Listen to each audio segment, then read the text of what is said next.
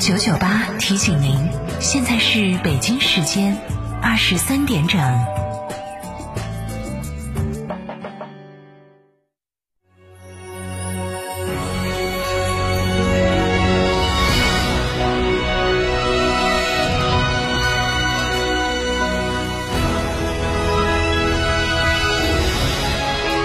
成都的声音，FM 九九点八，成都电台新闻广播。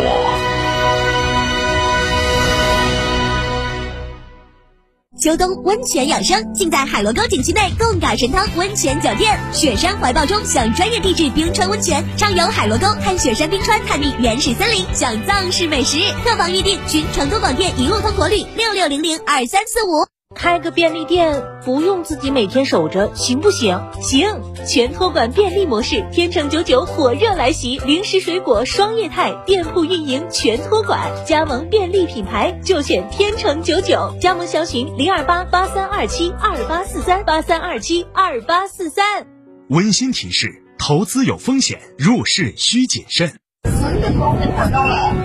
唉。当年光顾着买好地段了，怎么就没想过这么吵？自从搬过来就没睡过一个好觉。关窗户有啥用？这么几年了，啥招都使了。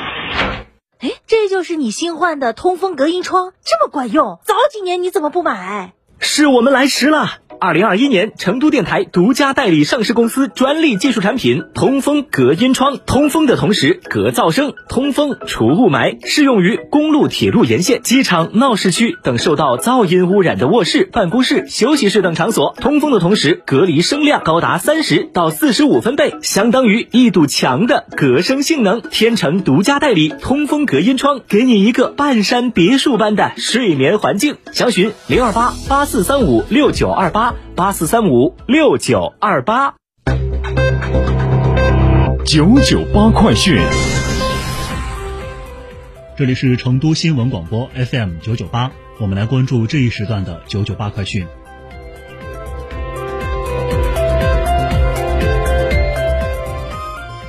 首先来关注本地方面，为助推长江上游区域经济一体化发展，四川公安全面落实放管服改革再发力。在川渝户籍迁移跨省通办基础上，主动提档升级，将通办范围扩大至川渝前三省市。六月十八号，四川、重庆、贵州正式启动户籍迁移跨省通办，三地户籍迁移实现一地办结。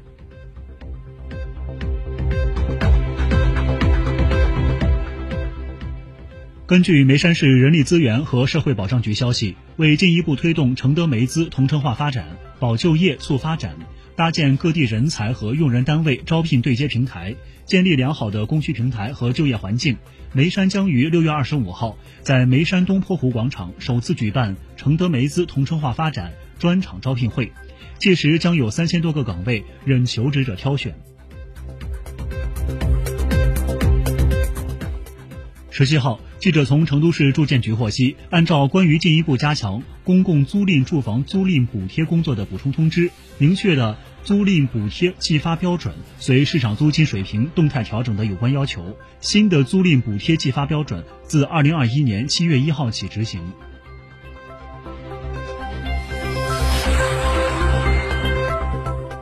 我们将目光转向国内方面，根据民航局网站消息。六月十八号，民航局分别对柬埔寨吴哥窟航空有限公司 K 六六六八航班经编至广州，俄罗斯航空公司 SU 二零八航班莫斯科至上海采取熔断措施，对肯尼亚航空公司 KQ 八八二航班内罗毕至广州采取控制客座力运行措施。民航局要求三家航空公司要做好后续航班旅客安抚和机票退改签服务工作。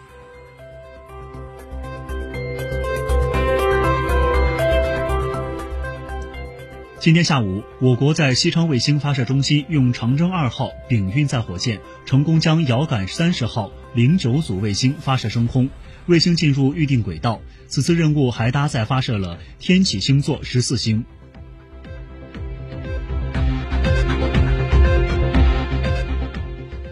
根据国家发改委官微消息，六月十七号，国家发展改革委价格司与市场监管总局价监竞争局联合赴全国煤炭交易中心调研，了解煤炭市场运行和价格变动情况，并召开座谈会，研究做好煤炭等大宗商品保供稳价工作。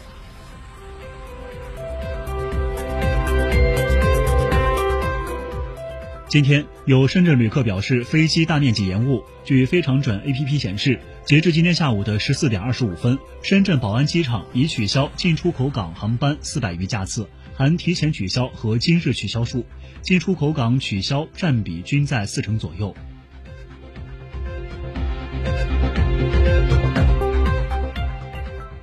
中国石油今天宣布，经过六年集中勘探，在克拉玛依干沙漠腹地的富满地区又发现一个十亿吨级超深大油气区。据介绍，这是近十年塔里木盆地石油勘探最大发现。富满油田开采难度位居世界前沿，塔里木油田攻克技术难题，使新井成功率从百分之七十五提升到目前的百分之九十五以上。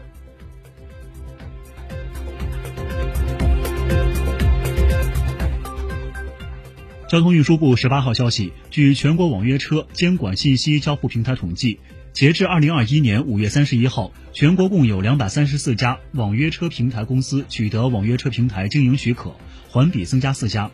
各地共发放网约车驾驶员证三百四十四点一万本，车辆运输证一百三十点七万本。环比分别增长百分之一点五、百分之二点三。全国网约车监管信息交互平台五月份共收到订单信息八万零八十四点七万单，环比增长百分之五点二。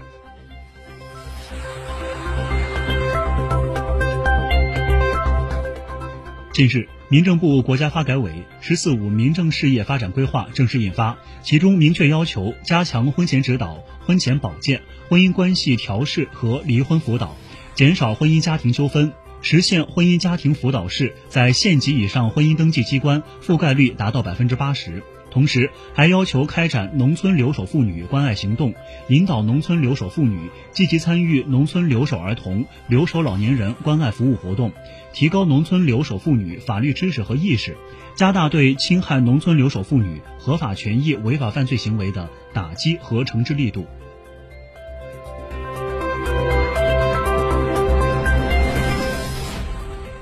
我们将目光转向国际方面。德国内政部十七号说，已完成指定新冠疫苗接种的非欧盟人员，本月二十五号起可入境德国，但从变异病毒流行地区出发的人员除外。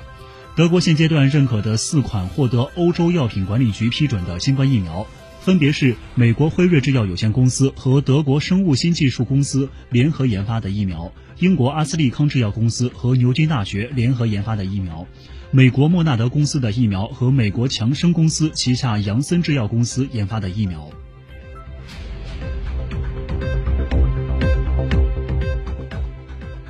以色列研究人员日前在美国预印本网站医学论文档案网上报告说。缺乏维生素 D 的人，如果感染新冠，与维生素 D 水平正常的人相比，更有可能发展成为重症甚至死亡。以色列巴尔伊兰大学等机构的研究人员对去年四月至今年二月间在加利利医疗中心接受治疗的一千一百七十六名新冠患者的数据进行了回顾性研究。这些患者中，两百五十三人有在确诊感染新冠前十四至七百三十天内的维生素 D 水平检测数据。